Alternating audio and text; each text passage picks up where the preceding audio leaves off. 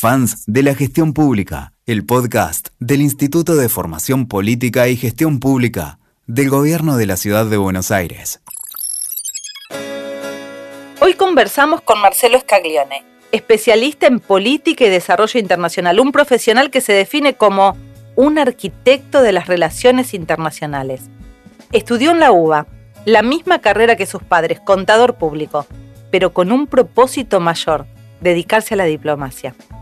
En el desarrollo de su carrera profesional tuvo la oportunidad o buscó las posibilidades para irse a estudiar fuera del país, y fue ahí donde potenció su pasión por la política internacional.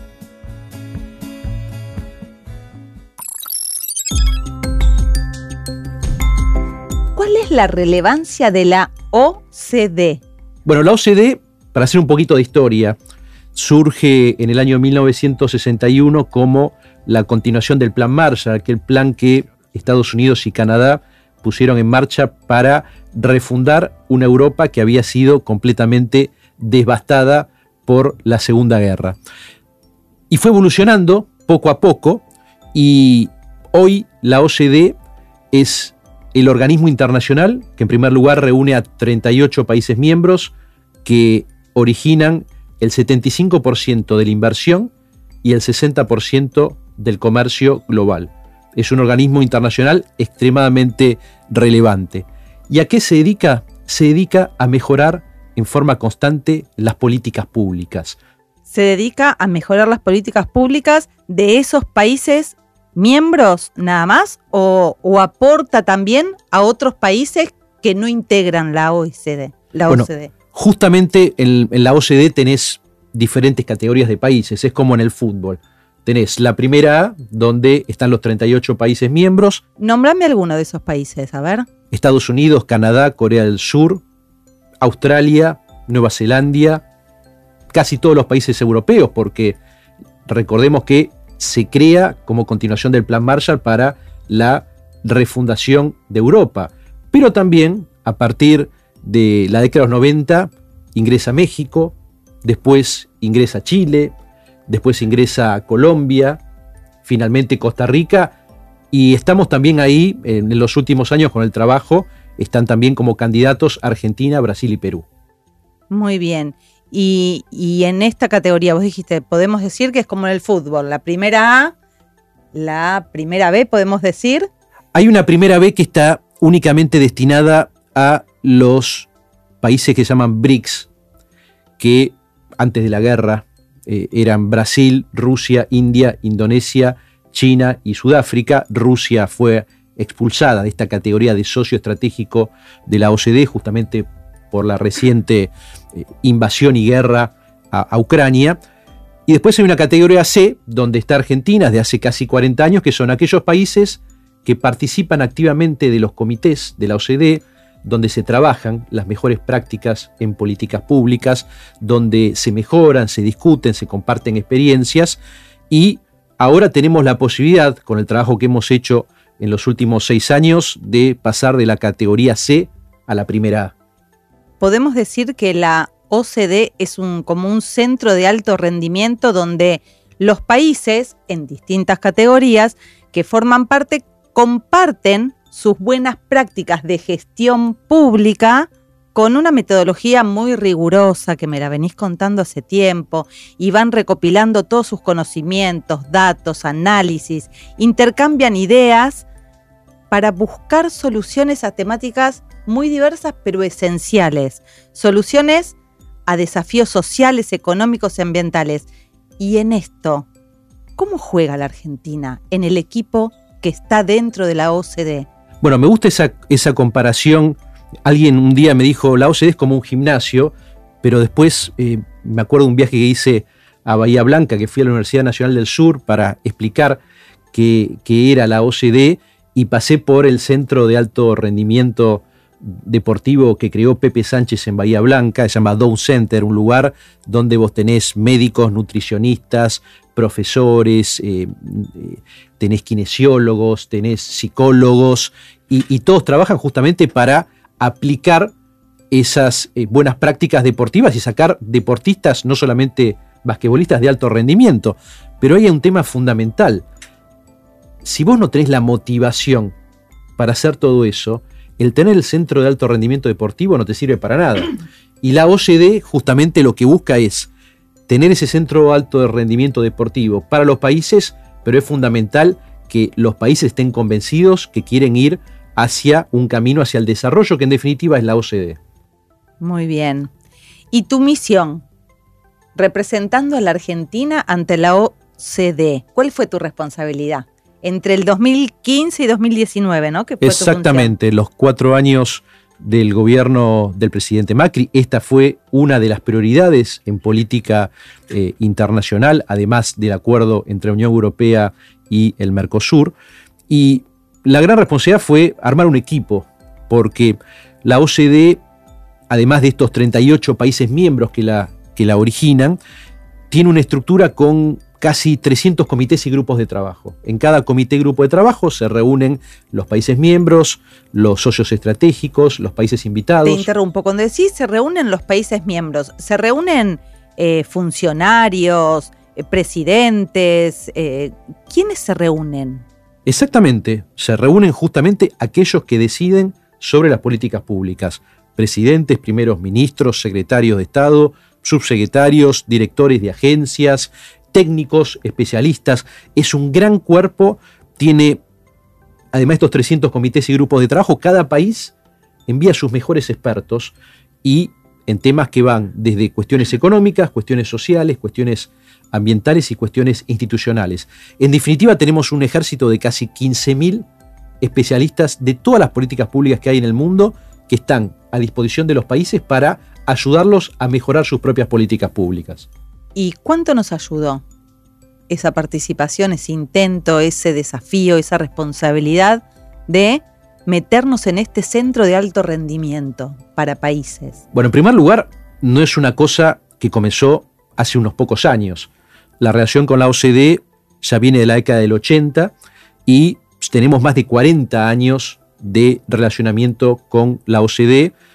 Comenzamos participando en un primer comité, que era el Comité de Agricultura, dado nuestro, nuestra importancia a nivel global en la producción de agroalimentos y en la agroindustria. Y después fuimos entrando en distintos eh, comités con tres grandes etapas. Una primera etapa que se dio durante la presidencia de Carlos Menem, una segunda etapa, y esta etapa a veces es desconocida, que se dio durante la presidencia de Cristina Fernández de Kirchner, y una tercera etapa durante la presidencia de Mauricio Macri, donde logramos completar el acceso a todos los comités que son necesarios para realizar el, proceso de acceso, porque este proceso de acceso es como entrar en Harvard entras en Harvard, pero el país tiene que pasar examen ante esos comités. Entonces, lo primero que hicimos fue cubrir la presencia argentina en esos 23 comités, que son estos que te cuento en cuestiones económicas, sociales, ambientales e institucionales.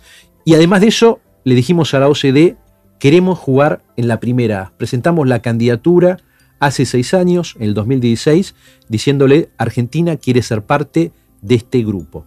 ¿Y qué pasó? ¿A qué llegamos? ¿Dónde estamos? ¿En qué grupo quedamos?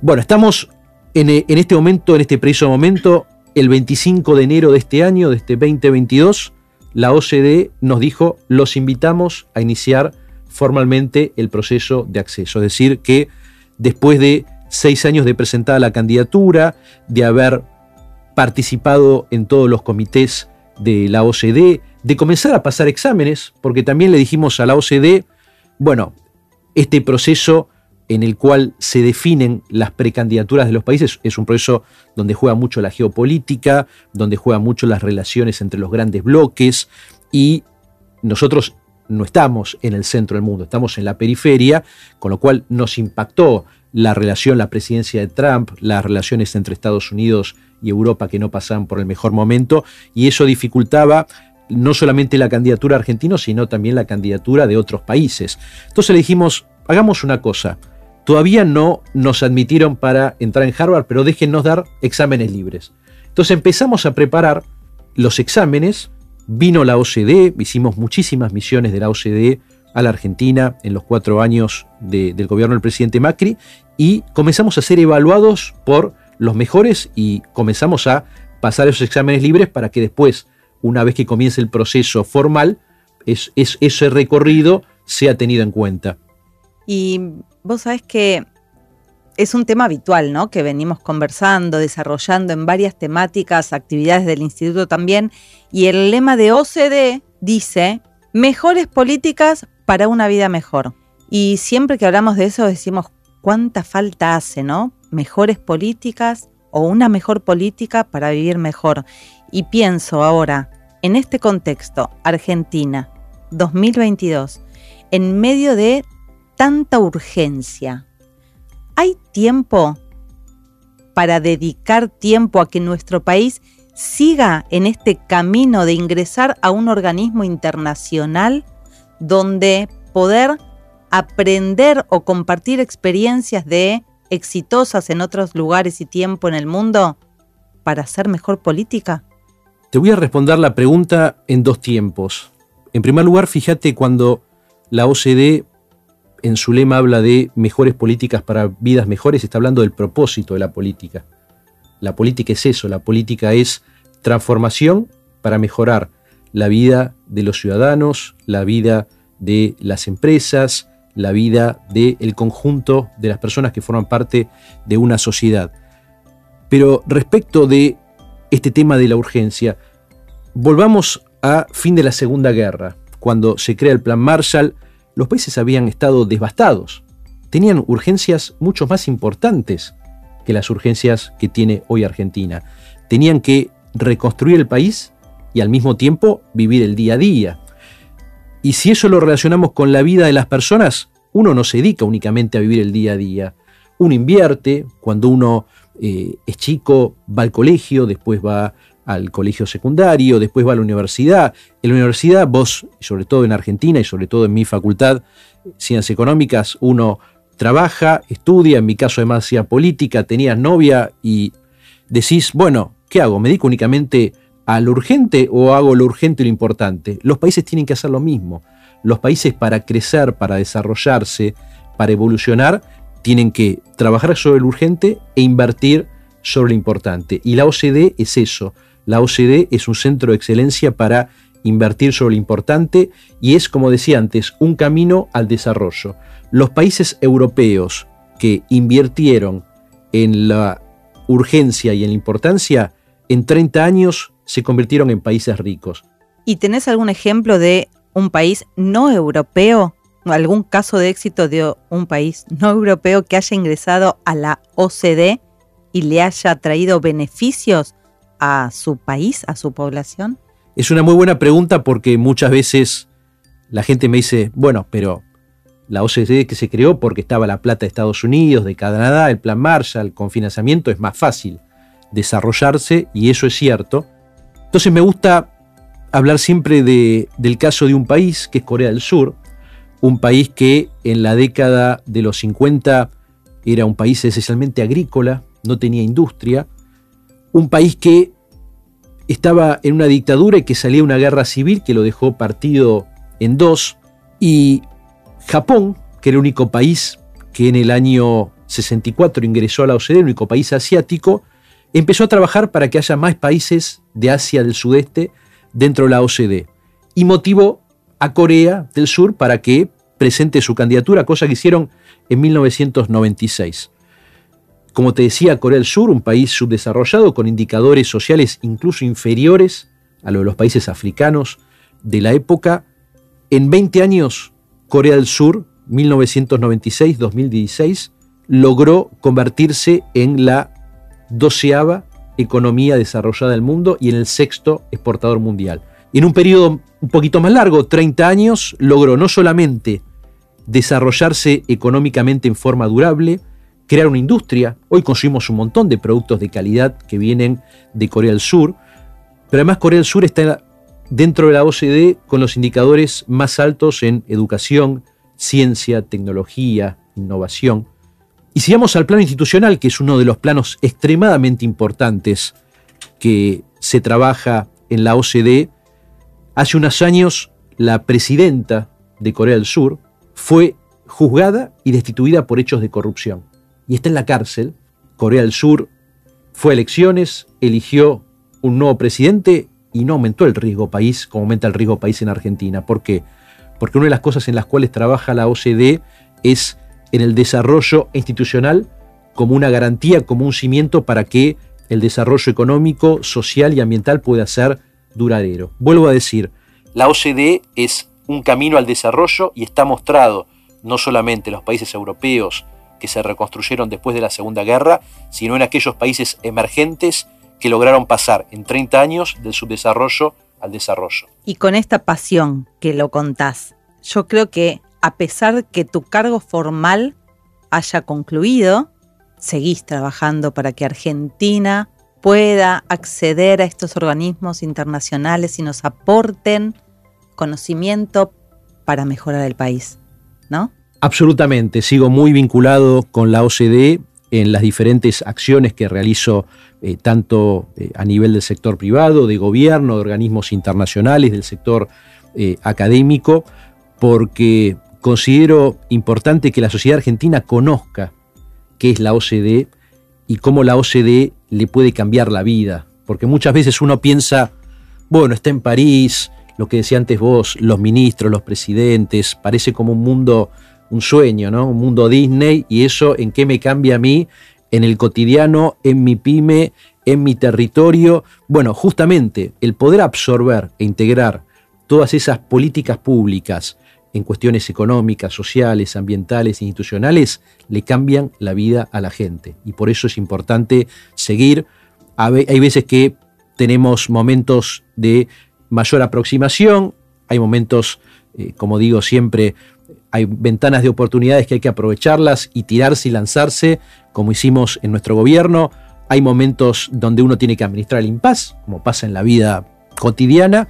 Bueno, pero en definitiva lo que hay que tener en claro es el objetivo final, ese propósito que es lograr acceder a la OCDE para mejorar la vida de los argentinos.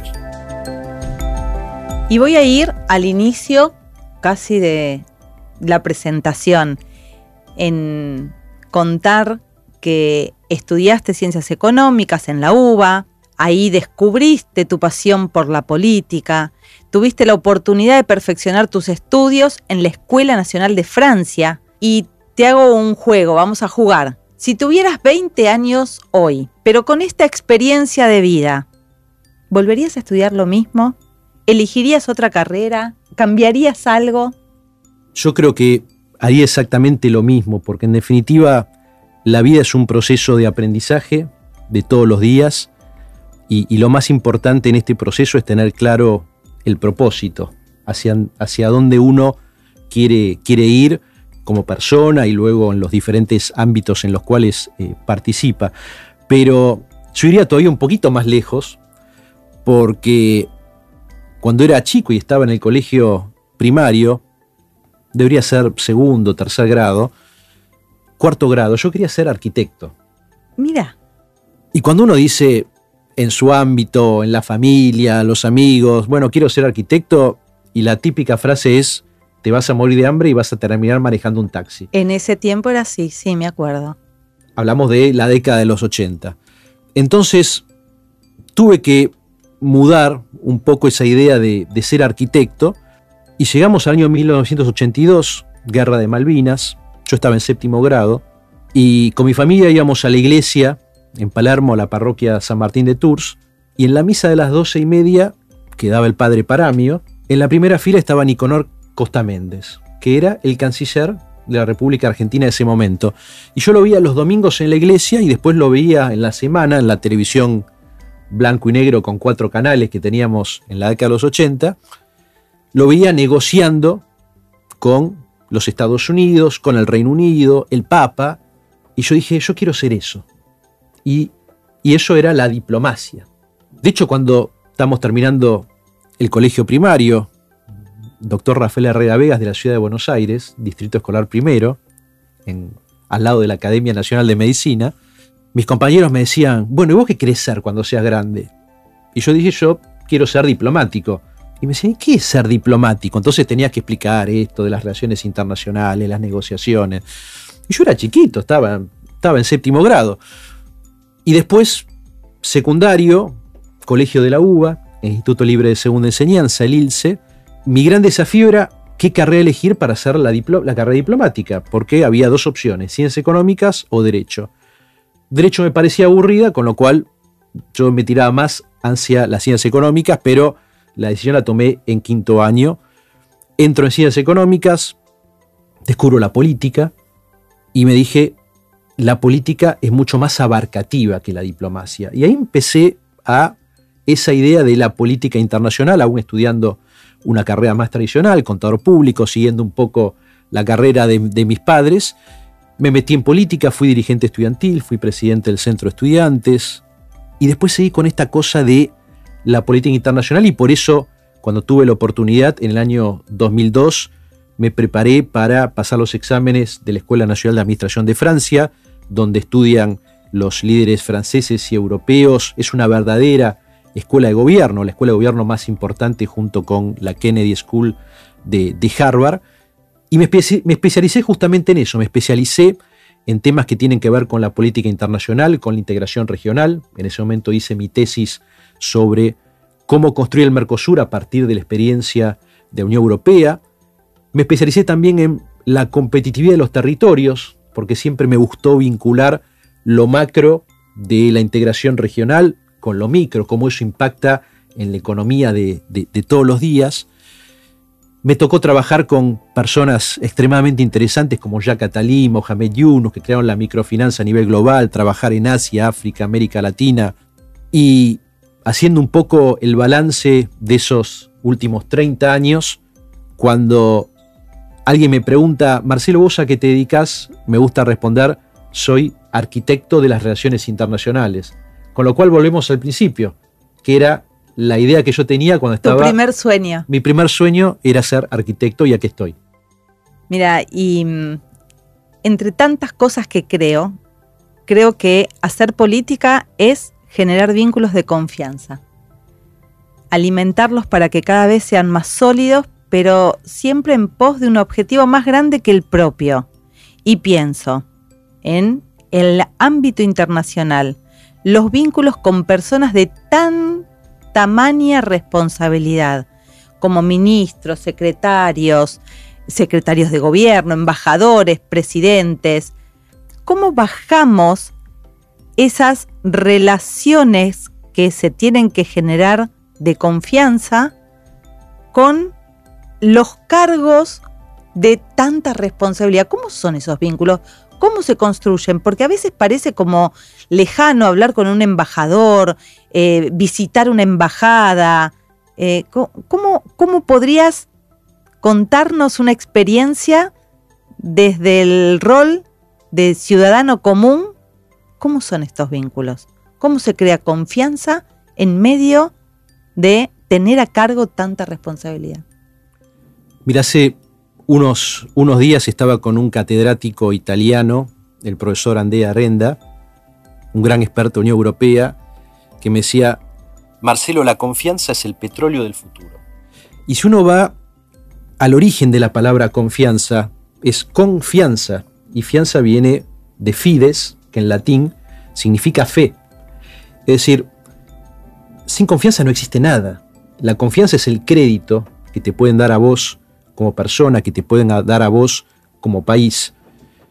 Y eso es mucho más importante que la economía, porque en definitiva se trata de establecer relaciones con propósito, y ahí volvemos al tema de el propósito, la importancia de saber el para qué, el norte, ¿para qué sirve tener una relación con el presidente de Francia, Emmanuel Macron, que tuve el privilegio de estudiar dos años con él y de hace 20 años conocerlo profundamente. Y sirve, generar, sirve justamente para generar oportunidades para tu país y para tu región. Porque en definitiva, al final del día, esos grandes presidentes son personas que tienen las mismas contradicciones que tenemos nosotros en todos los días, dilemas mucho más importantes, porque tienen que hacer frente a crisis financieras globales, tienen que hacer frente a guerras, tienen que hacer frente a conducir un gobierno, pero en definitiva, todo eso son herramientas que uno puede poner a disposición de transformar el país. No sirve de nada todo eso si es únicamente por el glamour de ir a una reunión, sacarte una foto, todo eso forma parte del el ADN de la relación y la política internacional. Pero al final del día, lo importante es utilizar esas relaciones que se construyen en el tiempo con confianza para que se interesen por nuestra región, como decíamos hace muy poquitos días frente a la, a la terrible situación que hoy está pasando nuevamente Europa, el continente donde pasaron las dos grandes guerras y hoy estamos con una guerra extremadamente importante que trae consecuencias sobre la seguridad alimentaria y energética en Europa y en los países emergentes de Asia, África, América Latina, poder decirle a esos líderes globales, Argentina, América Latina puede ser parte de la solución a todo esto que sucede. Para eso sirve. Muy bien. Y si le quisieras compartir a los que nos están escuchando y, les interesa esta temática de la política internacional, estudien lo que estudien y se dediquen a lo que se dediquen. Em, entre tantas acciones que nos brindas tan generosamente como docente del Instituto de Formación Política y Gestión Pública, ¿qué les recomendarías ver o mirar en nuestro canal de YouTube? Bueno, ahí tenemos dos conversaciones muy interesantes que hicimos, Karina. Una con el ex canciller Jorge Forí, canciller de la República, y que fue uno de los artífices, uno de los arquitectos del acuerdo entre Unión Europea y Mercosur, donde hablamos de este tema y hablamos de la situación de la política internacional. Y también le preguntamos cómo es la vida de un canciller, cómo es la vida de un embajador, para qué sirve todo eso. Ahí tenemos una muy linda conversación con Jorge eh, Forí. Y otra que me gustó mucho y donde también se puede aprender mucho, la entrevista que le hicimos a Diego Guelar. Diego fue embajador de la República Argentina en cuatro espacios extremadamente importantes. Estados Unidos, la Unión Europea, Brasil y China. Y conversar con Diego siempre es un lujo, es una persona de la cual uno aprende muchísimo y para todos aquellos que puedan llegar a tener este, esta inquietud, esta, este chip internacional, las entrevistas a Jorge Forí y a Diego Guelar. Y para cerrar, esto de que hablar con Marcelo siempre te invita a ampliar tu capacidad de pensar, ampliar tu mundo. Y él amplió su mundo, estudió muchos tiempos fuera del país y trabajó fuera del país, pero a mí me gusta siempre este retorno, ¿no? Que elegiste volver a tu país para aportar tu experiencia y conocimiento. ¿Qué fue lo que te movilizó a regresar a Argentina? El propósito. Volvemos a el propósito. Había ganado el presidente Macri y Alfonso Pratgay, con quien había trabajado estando él en Argentina y yo en Europa, me escribió un mensaje y me dijo, Marcelo, vamos a presentar la candidatura de Argentina a la OCDE y pensamos que vos sos la persona para llevar adelante eso. ¿Qué te parece? Abrazo, Alfonso. Y le dije sí inmediatamente porque consideraba y considero que la OCDE son esas grandes transformaciones que cambian la vida de un país de manera sostenible, porque no voy a ver el resultado de esos 30 años de pasar del subdesarrollo al desarrollo. Pero quiero que lo vean mis hijos, quiero que lo vean mis nietos, y ahí de alguna manera, volviendo a este tema del propósito del que hablamos en una de las preguntas, soy muy admirador de nuestros héroes de la independencia, de Mariano Moreno, de San Martín, de Güemes, de Juana Zurduy, de de Alberdi, que creó las bases para nuestra constitución, de Sarmiento, de Mitre. Y San Martín también tenía la vida ya casi arreglada en España. Se fue a formar y sintió que tenía que volver al país. Llegó al país, tuvo una visión, tuvo un propósito, cruzar los Andes para liberar todo el continente. Lo mismo le pasó a Sarmiento, siendo presidente, la primera cosa que hace es establecer un censo para saber cuánta gente sabía leer y escribir. Ese censo dio que el 80% de los argentinos eran analfabetos y ahí surgió su propósito, educar al soberano. Él no lo vio, pero 40 años después la tasa de analfabetismo había pasado del 80% al 20%, Argentina estaba entre los 10 países más desarrollados del mundo, principios del siglo pasado. Y cuando recibí esa, esa propuesta, dije, esta es la oportunidad para terminar con décadas de decadencia de la Argentina, y si logramos que la clase política, los argentinos, los empresarios, los sindicalistas, el ciudadano común, entienda por qué es importante entrar en la OCDE, de acá a 30 años Argentina puede ser un país desarrollado. Así que me conecté con ese propósito, con esa, con esa idea de para qué está uno en el mundo y qué, qué va a dejar uno en el mundo, cuál va a ser el legado para las próximas generaciones. Y la respuesta fue inmediata. Le dije a Alfonso, allá voy y 15 días después estamos transitando el camino de Argentina a la OCDE. Transitando el camino de la Argentina a revincularse con el mundo, para crecer, para aprender de los que hicieron bien políticas públicas y solucionaron temas muy complejos y dolientes, como salir de una guerra, por ejemplo.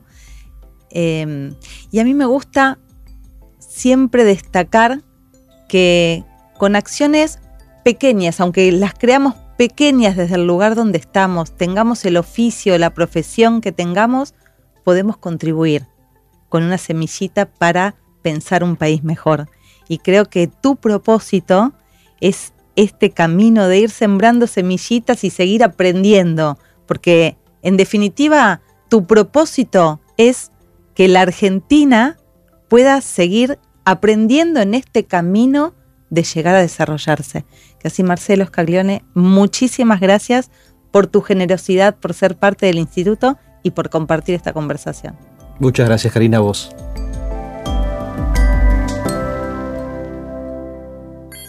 Escuchaste, fans de la gestión pública